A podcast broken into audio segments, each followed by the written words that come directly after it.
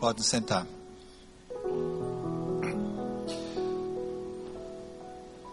Pouco antes de Natal eu coloquei no Google a palavra Feliz Natal. E eu levei um susto porque páginas e páginas veio figuras do Papai Noel e só de vez em quando uma manjedora. Daí coloquei só Natal e foi a mesma coisa. Daí eu fui para alemão, coloquei Frohe Weihnachten e no fundo foi a mesma coisa. Isso me chamou muito a atenção. Começou o ano e a gente recebeu muitas mensagens. Feliz, Natal, feliz Ano Novo, um ano de muito sucesso, de paz, de prosperidade. E isso começou a me incomodar. Porque hoje em dia a gente percebe como se troca causa e efeito.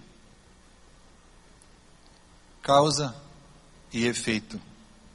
A gente esquece que felicidade não é algo que nós simplesmente podemos produzir. É uma consequência lógica de certas atitudes. E por isso eu não vou desejar, desejar para vocês um feliz ano novo. Mas eu vou ler com vocês o que eu creio em Salmo 73. Quando Asaf,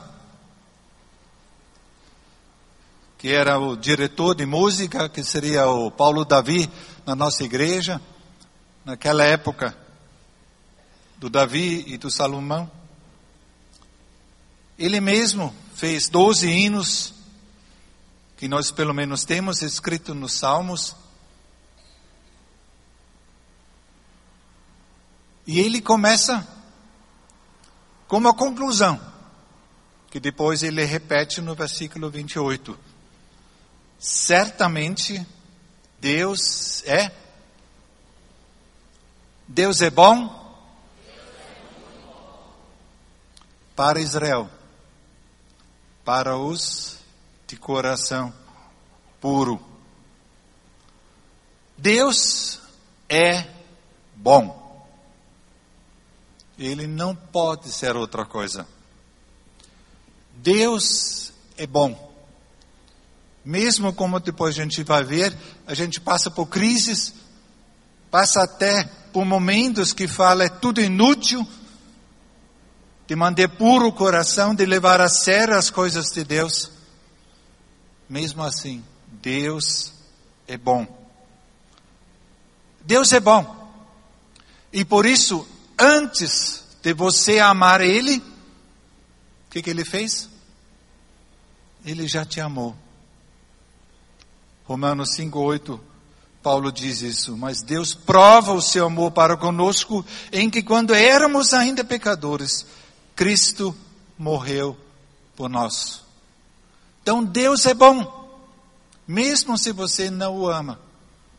O amor dele para com você é constante. Quando você era ainda pecador, ele já enviou seu Filho unigênito para que todo aquele que crê nele não pereça, mas tenha a vida eterna. Deus é tão bom que ele oferece esta vida eterna. Ele não impôs isso a ninguém. Eis que estou à porta e bato. Se alguém abrir a sua porta, sua vida, eu entrarei. Jesus perguntou, convidou, se alguém quiser. Então Deus é bom. Início, o início independente. E por isso fala tantas vezes no Salmo, e a minha alma sabe isso muito bem. Por isso eu o louvo.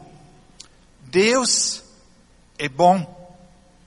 Porque Isaías 60, versículo 4 e também 65, versículo 25, 24 diz que Deus trabalha a favor daqueles que o amam. Deus é bom. Ele trabalha a favor daqueles que o amam.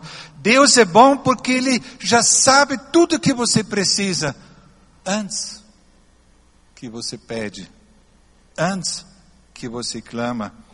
Ele já respondeu. Deus é bom, nunca é parado, nunca é omisso, nunca dorme nem cochila aquele que te cuida. Deus é bom. Certamente Deus é bom porque qualquer coisa que você precisa, Ele coloca à sua disposição. Seja forças, seja sabedoria, Ele dá gratuitamente. Ele não nos joga na cara que a gente precisa. Não, Ele dá na medida como nós chegamos na presença dele e pedimos ele. Sem dúvida, Deus é bom.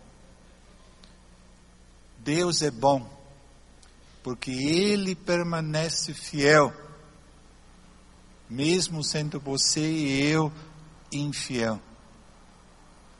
Esse é um dos assuntos que, cada vez que um alguém casamento destruído ou por causa do adultério vem falar comigo. Aí, de certa maneira, a pessoa fala: é, mas Fulano foi infiel agora também, eu não preciso ser mais fiel. E eu cito sempre este texto de 2 Timóteo 2,13. A tua fidelidade não tem nada a ver com a fidelidade ou infidelidade do outro, porque Deus é fiel. Ele nunca abre mão disso. Por isso, Deus é bom. Deus é bom. Certamente diz aqui no versículo 1: Deus é bom para os de coração puro, para os que vivem na presença dEle. E aí interessante, depois de 12 salmos e de cantar sempre na igreja, mesmo assim, o Asaf começa a se descrever. Isso é o segundo ponto.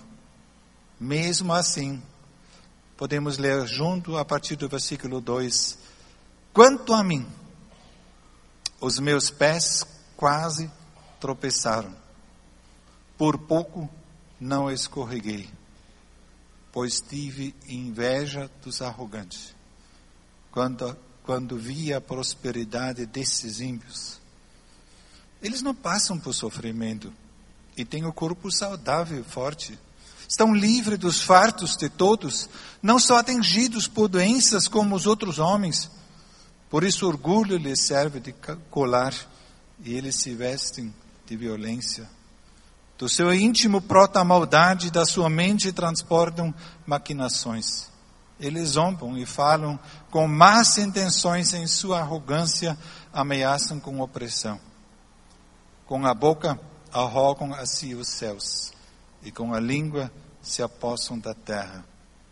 Por isso o seu povo se volta para eles e bebe suas palavras até saciar. Eles dizem: Como saberá Deus? Terá conhecimento altíssimo? Assim são os ímpios, sempre despreocupados, aumentam suas riquezas,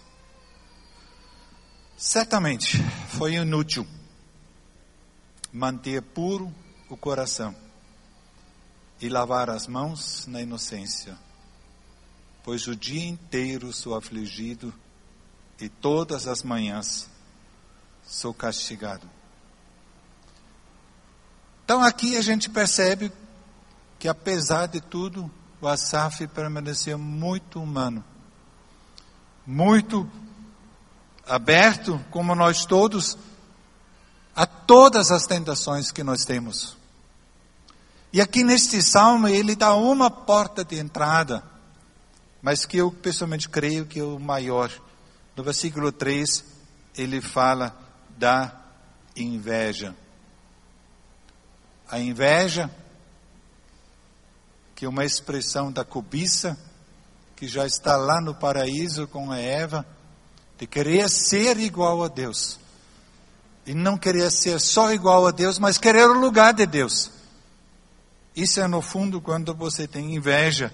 Você não está contente com aquilo que tem, você não desfruta aquilo que tem. Você não é, como o pastor Edson falou, você não é grato por aquilo que Deus te deu. Você fica olhando para aquilo que outro tem e no fundo você quer aquilo que outro tem. Inclusive, muitas vezes, a esposa, a mulher, o homem, o título, a carreira. Então, a inveja é normalmente a entrada da decadência. Da decadência e do nosso desajuste emocional e mental, como aqui o Asaf descreve. O que, que no fundo podemos ver? Ele descreve o momento das pessoas como tivesse a vida inteira deles assim. Como nunca tivesse alguma dificuldade. E ele esquece de ver a vida do ponto de vista de Deus, não só em termos de hoje e não só até o final da vida, mas também toda a eternidade. Então, normalmente, quando a gente está em crise até consigo mesmo, como ele fala no versículo 13, certamente foi inútil. Porque parece o outro está muito bem de vida. E está sempre melhor, e eu fico, pelo jeito, patinando. O John Baker colocou ou escreveu uma frase: a atitude que é a essência do pecado consiste em viver não para Deus, mas para si mesmo. A cobiça, a inveja, no fundo está atrás de muitos e muitos pecados que nos levam longe de Deus. E a cobiça tem esta tendência, ela te cega, a inveja te cega e você fica murmurando pelas limitações, pelas coisas ruins. E normalmente é isso. A gente diminui aquilo que nós temos e vê aquilo que outro tem com muito mais possibilidades do que aquilo que nós temos. A gente troca, como eu já falei, o momento da vida como tivesse um todo. Aqui ele diz: Eu sou de manhã até a noite, versículo 14, pois o dia inteiro sou afligido. Parece que sou eu que sofro. Esta semana eu fiquei com o telefone do plantão pastoral e durante a semana vivi, de fato, recebi vários e vários telefonemas. O que mais me comoveu foi de uma, de uma senhora que ligou chorando, e falou: Aqui estou eu só. Não recebi nenhum telefonema dos meus filhos no Natal, não recebi nenhuma carta, nenhuma telefonema no Ano Novo. E ela chorou. Eu deixei ela chorar durante algum tempo. Parece que só eu sou afligido e todas as manhãs, todas as manhãs sou castigado. Então, a amargura, a inveja, no fundo, cega, que você não vê mais as tuas qualidades, você só vê os teus defeitos. Estes são os ímpios, que não querem saber de Deus. E eu, eu estou servindo a Deus com toda fidelidade, com toda abnegação, e parece que, como eu já falei, que não consigo sair eles parecem estar sem qualquer dificuldade na vida. E eu, eu luto, luto, e parece que o justo é pior do que o ímpio. No versículo 21, ele descreve o resultado disso. Quando meu coração estava amargurado e no íntimo eu sentia inveja. Na outra tradução diz: e o meu rim foi atacado, ou eu recebi pontadas nos rins. Quando você começa a entrar nesta linha, não tem outro ponto a chegar a não ser nas amarguras. Não tem. Porque a gente tira a visão de Deus e só coloca em nós e nas coisas e nas pessoas. E aí, de fato, muita coisa vem. Um dos pontos centrais do nosso trabalho, celebrando a recuperação, e na revista vocês têm sobre o imensurável amor de Deus, que o Ingo escreveu um artigo na página 17, que nós projetamos e levamos muito estas coisas para Deus. E não tem como evitar que aquilo que também Provérbios 14, 30 diz, a inveja é a podridão dos ossos. A inveja é a podridão dos ossos.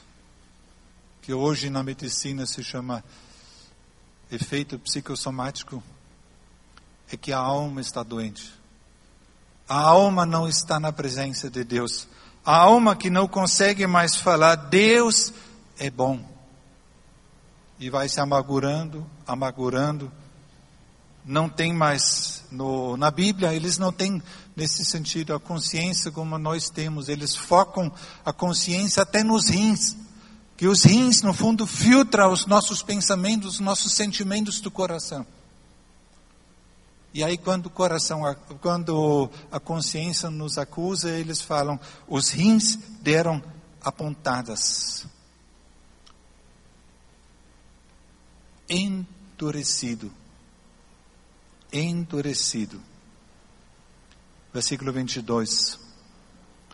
Agi como insensato e ignorante. Minha atitude para comigo era de um animal irracional. Não consegue mais pensar. Vive à mercê dos seus sentimentos e do sentimento de inveja, de amargura, e por isso vai endurecendo. A maior dificuldade que nós pastores temos, e creio que também todos os psicólogos, psicólogos no aconselhamento de casais, é esta questão do endurecimento. A pessoa endurece e não sai mais. Por isso, quando perguntaram a Jesus, mas por que, que Moisés permitiu o divórcio? A resposta dele foi em cima disso. Por causa da dureza. Vocês se endurecem, vocês se tornam inflexíveis. Vocês usam o medo e as desculpas como a coraça e não tem mais como sair. Então, esta, no fundo, é a questão da amargura, da inveja, e atrás da inveja, a cobiça. Eu quero ser como outro, ou eu quero ser igual a Deus. No versículo 15, ele nos mostra como ele voltou. Se eu tivesse dito, falarei com eles, teria traído os teus filhos. Qual é então o primeiro ponto para voltar? Aquieta-te. Não fala muito. Porque quando a gente está amargurado, aquilo que a gente fala, no fundo, é conforme o nosso coração. Duro, apontando para os outros, de tantos outros. Então, por isso, o primeiro erro, um grande erro que a SAF não cometeu foi isso, de falar na hora da dor. De falar na hora da dor. Eu lembro de um amigo, pastor, que contou quando ele era criança, ele sempre passou numa rua onde tinha um vira-lata. E todo dia ele parava, deu uma comidinha e acariciava aquele cachorro. E um dia, quando ele passou, ele percebeu que o cachorro estava ferido. E ele quis lá fazer o mesmo, de acariciar e dar uma coisa para beber ou para comer. E quando ele passou a mão, o que o cachorro fez? Mordeu. Esta, muitas vezes, é a nossa reação quando somos feridos. De ainda morder e machucar os outros. E a gente não percebe como tem gente ao nosso lado que querem fazer o bem para nós. Então, por isso é tão importante. Refreia a língua. Para não falar dolosamente. Para não falar coisas errado. Por isso ele falou: se eu tivesse falado, teria pecado duas vezes. Uma por achar Deus de injusto e outro para abrir a boca e falar coisas que no fundo não convêm.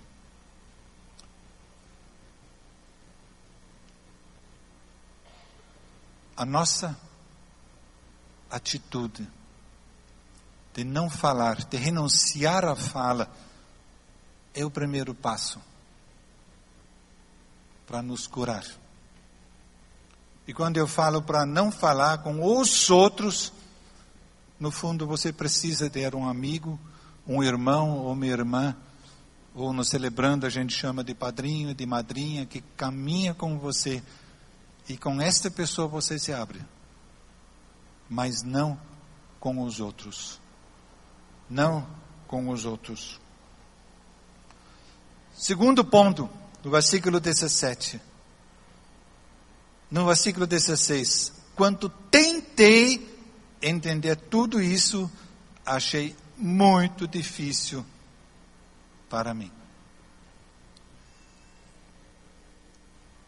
Celebrando a primeira lição que nós temos é entender os nossos mecanismos de defesa. Eu não tenho problema não. Meu problema são os outros. Eles me causam isso ou são as circunstâncias. E a gente tende em cima disso, então, se armar, ou então fazer segundo. Não, eu vou tomar conta. Eu vou tomar conta. Afinal de contas, Deus está comigo, isso, aquilo. Eu sou forte. E tudo isso não passa de mentiras. Porque nós somos fracos e necessitados. Porém, o Senhor está comigo. Ele nos cuida. Então, esta fala consigo mesmo, de realmente admitir que nós somos, como nós vamos ver depois, e não pensar, querer entender tudo e dar um jeito na sua vida, mas entregar, não só uma vez, mas cada dia, cada situação nova nas mãos de Deus, e viver na presença, viver perto dEle como ele diz no versículo 28, para mim, bom estar perto de Deus, ou bom estar na presença de Deus. Isso, no fundo, é o segundo passo. Eu não vou querer entender muita coisa, porque eu sei que não vou entender. Eu, pessoalmente, sempre falo, eu não creio ou eu creio que vou morrer com perguntas, e todos nós vamos morrer com perguntas, com circunstâncias, situações que a gente não entendeu. E naquele dia, diz Jesus, nada mais vocês vão me perguntar. Porque Ele que vai nos responder depois das coisas, e não são homens que vão falar isso. Salmo 43, 5 diz: Por que estás abatido a minha alma? Porque te perturbes dentro de mim? Espera em Deus, pois ainda o louvarei. A Ele meu auxílio e Deus meu. Então eu vou refrear a minha língua, eu vou refrear os meus pensamentos, e eu vou fazer o que está escrito no versículo 17: Até que entrei no santuário de Deus e então compreendi o destino dos ímpios.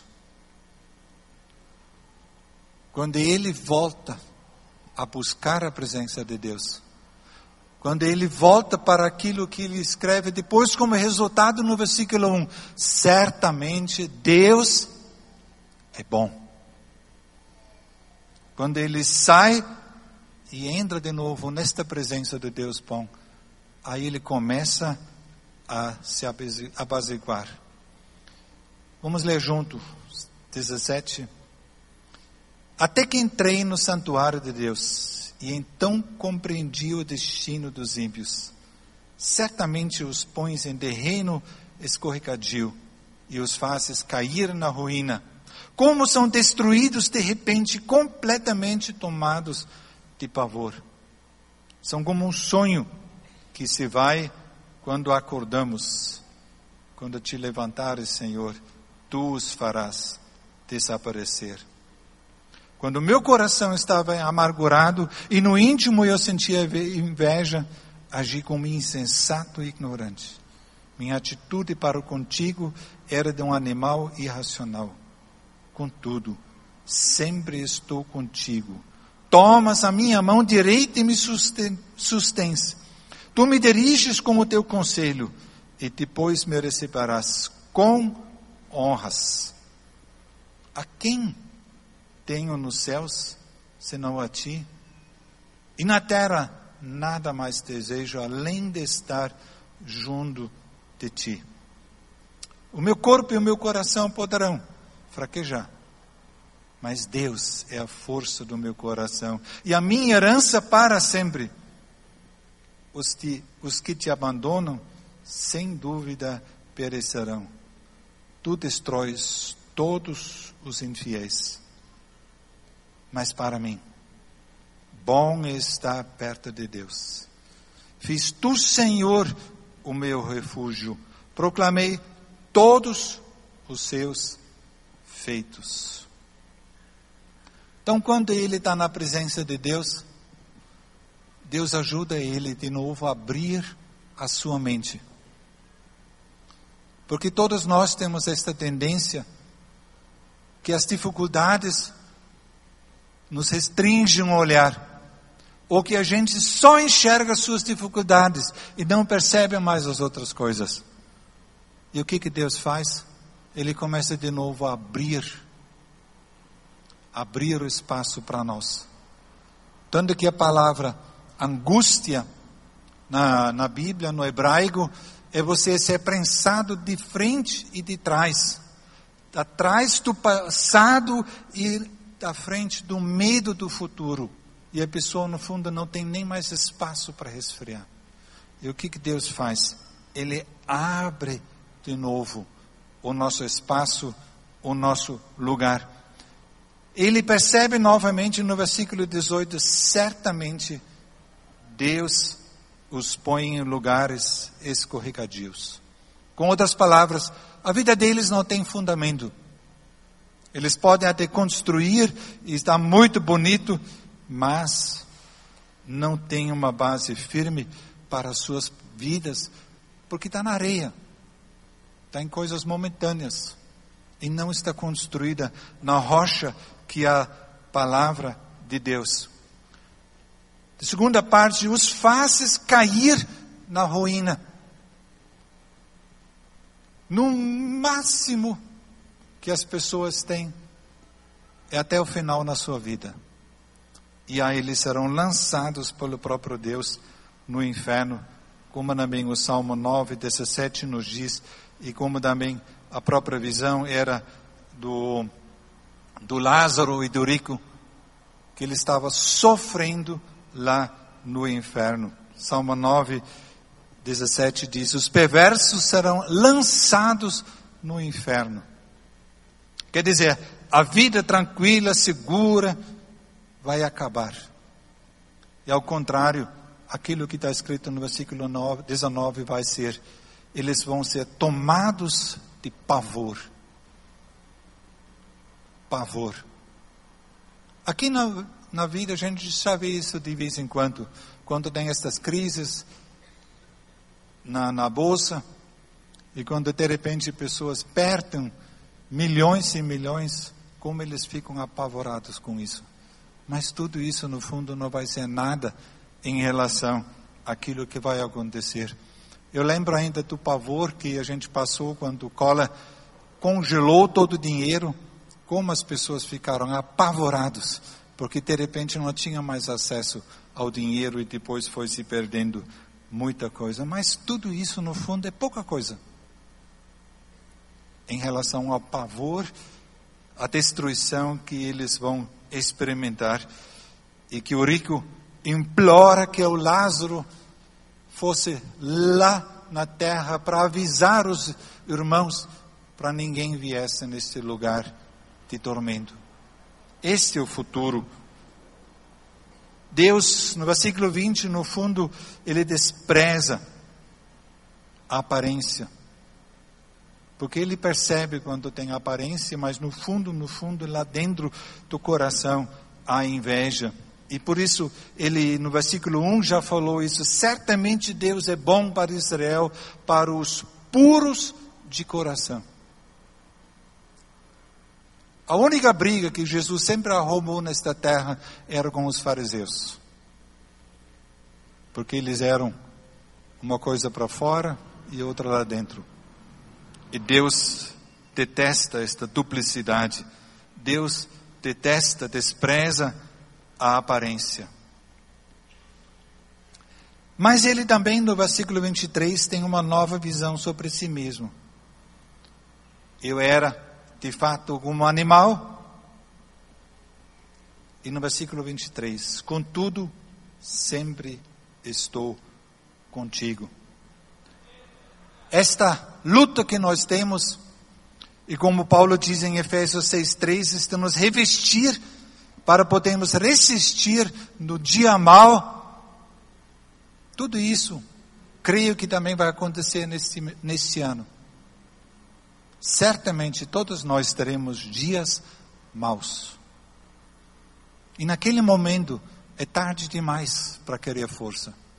Naquele momento você vai viver aquilo que você cultivou na presença dele. E se você não cultivou nada, então você não vai ter o que colher, não vai ter o que recolher e o que recorrer. Então, se entra na presença de Deus e veja que o Deus tem um braço forte, com a mão, com a destra da sua mão, ele vencerá e nós seremos mais que vencedores. Versículo 24 ele fala: Tu me diriges, tu me guias com teu conselho, e depois me receberás com honras. Que bom que você cantou a música já refúgio até na glória. Porque isso é o nosso futuro. A glória.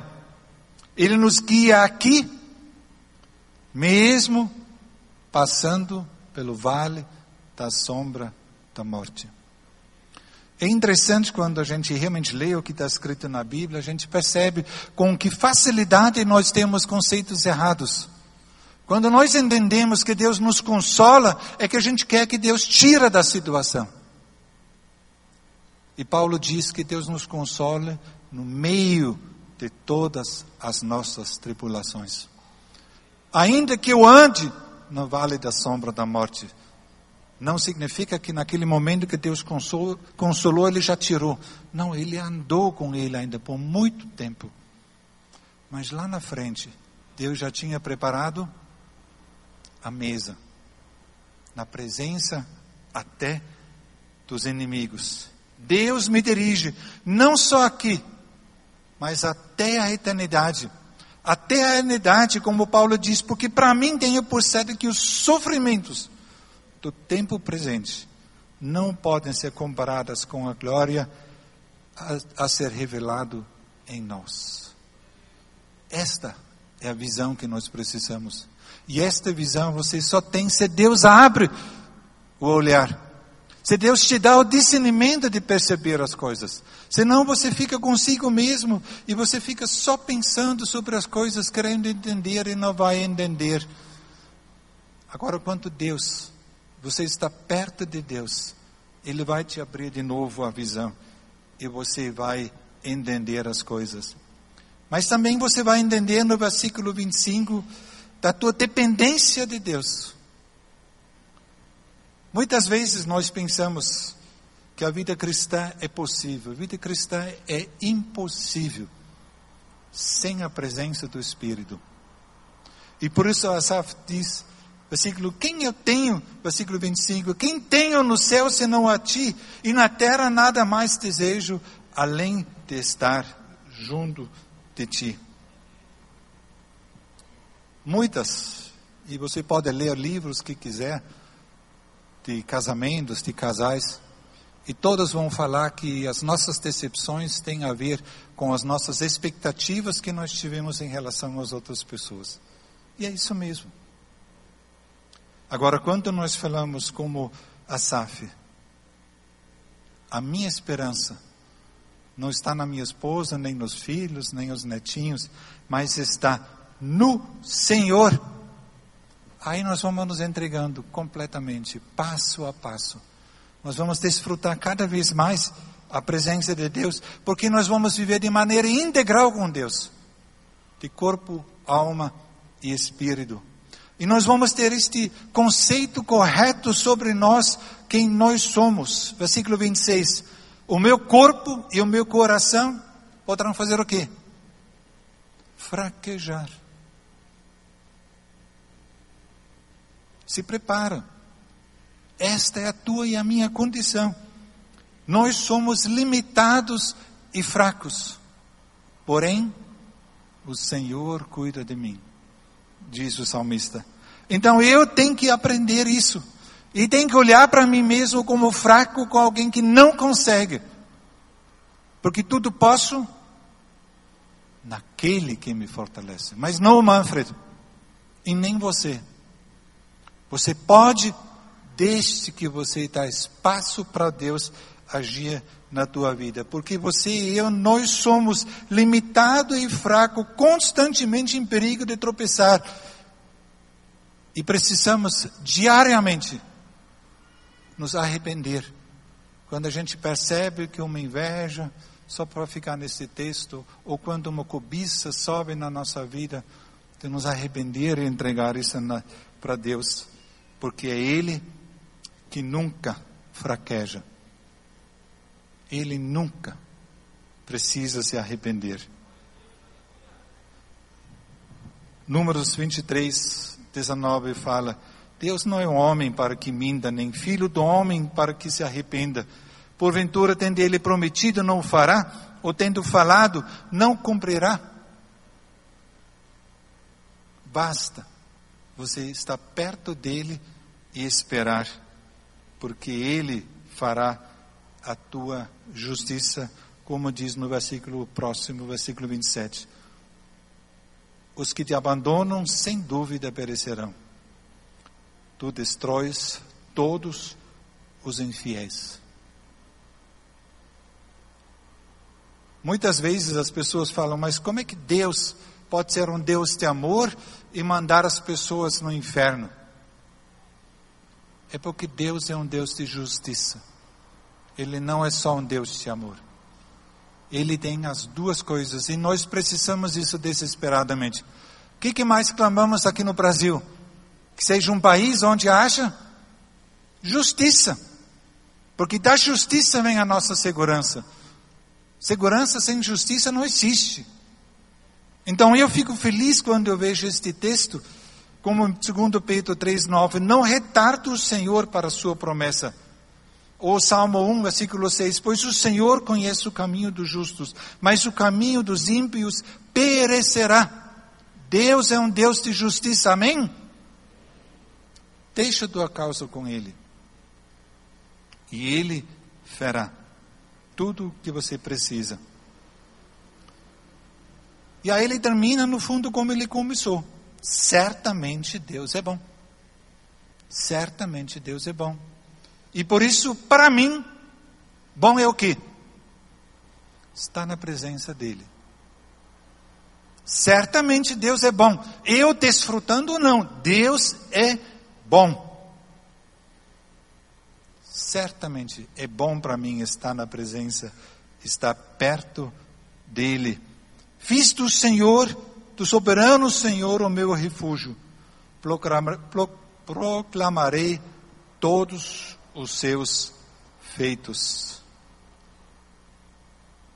Além que Deus nos sustenta, Ele deu para todos nós um propósito na nossa vida. de proclamar, de proclamar todos os seus feitos. Abaixa a tua cabeça. Não sei como você está. Se você está hoje limitado na tua vida pelas dificuldades, talvez por um coração amargurado, por falta de perdão. Entra na presença de Deus. Venha participar num dos grupos nossos, ou de celebrando, ou dia 15 nós vamos começar o imensurável amor de Deus, para que Deus possa limpar os teus olhos e você possa de novo enxergar Ele. Deus é bom. Mas lembra o versículo 2: Quanto a mim, eu sei que sou pobre, eu sou fraco, e quase os meus pés vacilaram. Será que existe alguma inveja na tua vida? Será que existe alguma cobiça na tua vida? Porque ela vai te levar a embrutecer, a ser duro.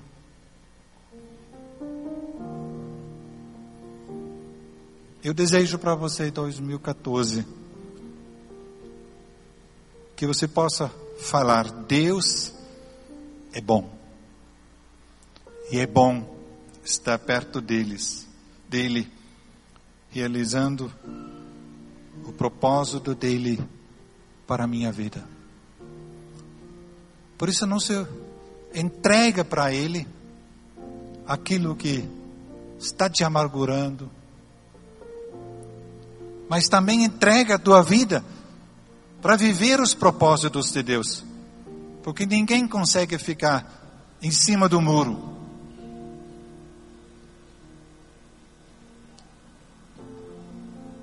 Para mim, bom estar perto de Deus.